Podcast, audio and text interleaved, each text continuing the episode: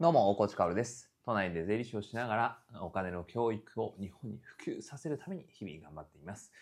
さて、えー皆さんいかがお過ごしでしょうか？まあ、今日の本題はね、うん、まあ、あんまり言いたくないんだけど、でもやっぱりこれね、日本人はね、えー結構真剣に考えなきゃいけない問題だと思うんですよね。で、まあ前提としては日本にいいところもたくさんある。本当に日本にいいところはたくさんあるんだけれど、悪いところもあって、やっぱりそれはグローバルレベルで、え考えて、まあアメリカとかあヨーロッパとかそっちの方で、あ確かにいいよねって思われていることは、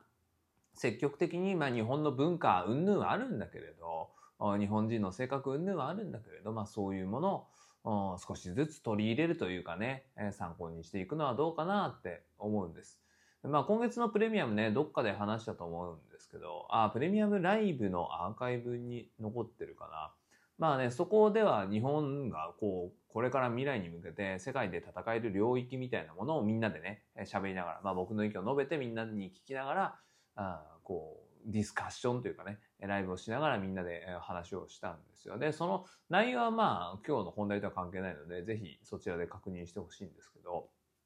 そこでお話をしていたのは、やっぱり僕はどう考えても日本人っていうのは世界のリーダーであるべきだと思うんですよね。文化レベルもそうだし、その平和レベルもそうだし、まあ、あとは性格ですよね。この察することができるみたいなものっていうのはなかなか地球人ないんですよ。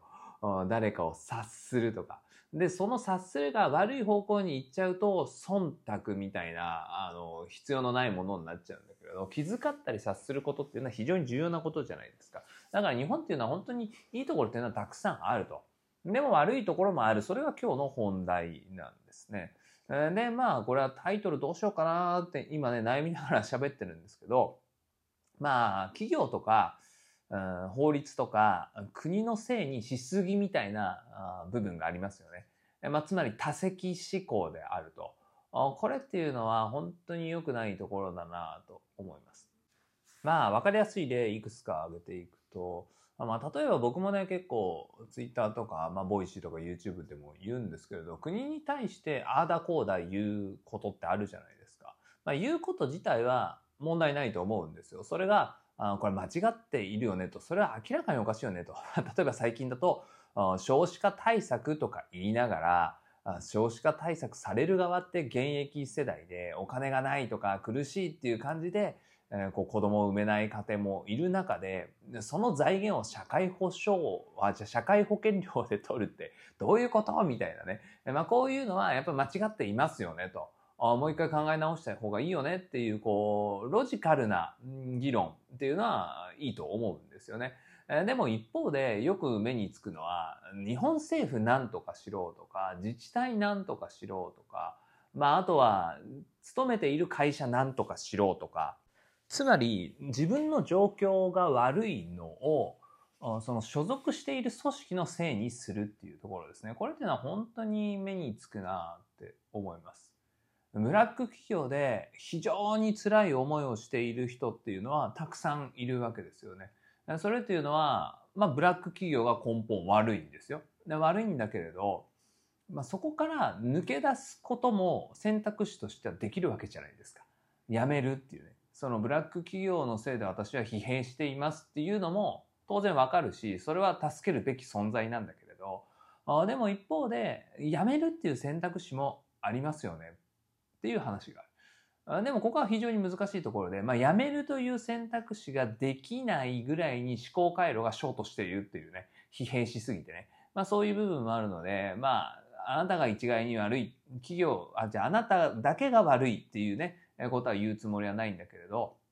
でも企業が悪いんだけどね、前提としては企業が本当に悪いんだが、でも逃げ出す手段っていうのはあるよね。その環境、状況を変えられる手段っていうのはあるよねって思うんです。で、もっと根本的なところを言うと、その企業を選んだのはあなたなんですっていうところですね。えー今日は厳しいことを言うんだけれど、日本人っていうのはやっぱりこの多責思考すぎるっていうところが、グローバルから見てちょっと異質だし、欠けている部分だと思うし、これを補えばもっともっとあ素晴らしい文化とか、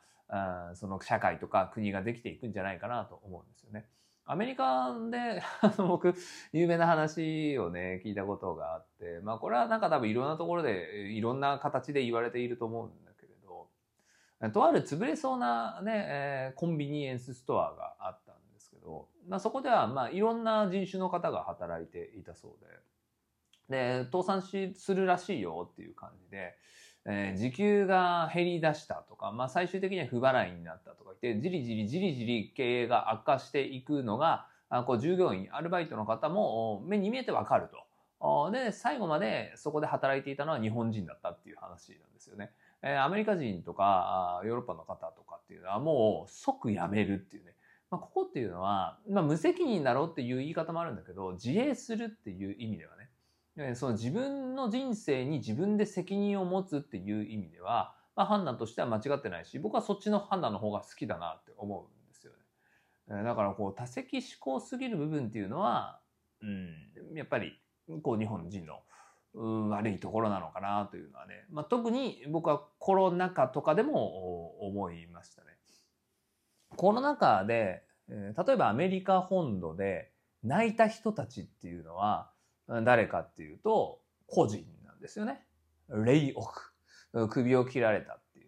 う。もう一説によるとですけど、旅行業界系、旅系の業界、まあ航空関連も含めてですけど、ホテルも含めてね。まあそういうところの約9割の人がレイオフされたって、これ本当なのかなって思うんだけれど、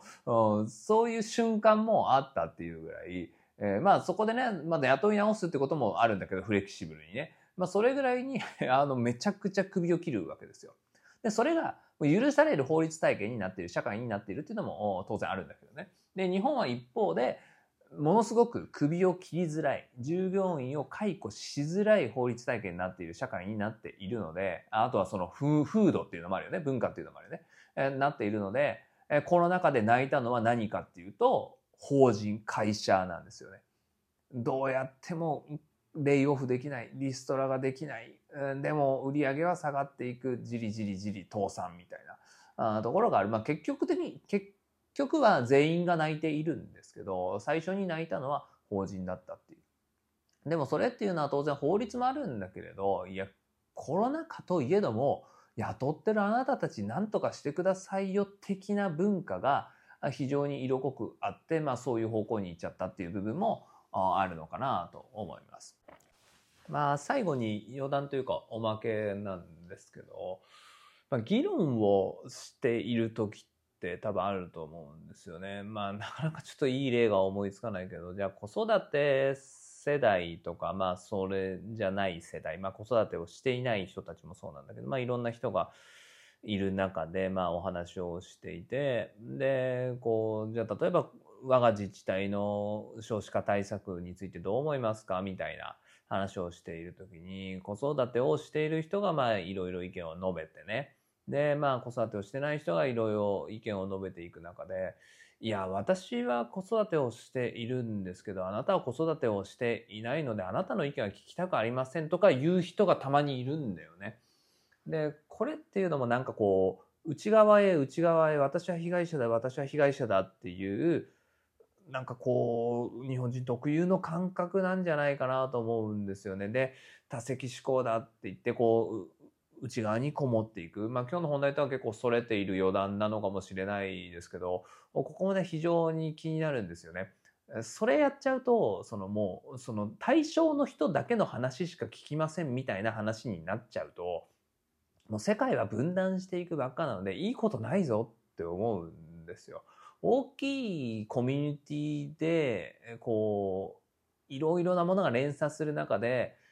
悪いこともあるんだけれど、でもそれをいい方向に持っていった方が確実にできることって増えると思うので、えー、まあこれをやってる人、あれをやってる人っていうのを分断を加速させるようなことっていうのは、あんまりいいことではないかなと思うんです。まあ、このあたりも今日の本題とは関わってくるのかなと、ふと今ね、喋ってて思ってたので、あの、全然関わってないかもしれないんだけど、あまあ、ちょっと思ったので、最後余談として付け加えさせていただきました。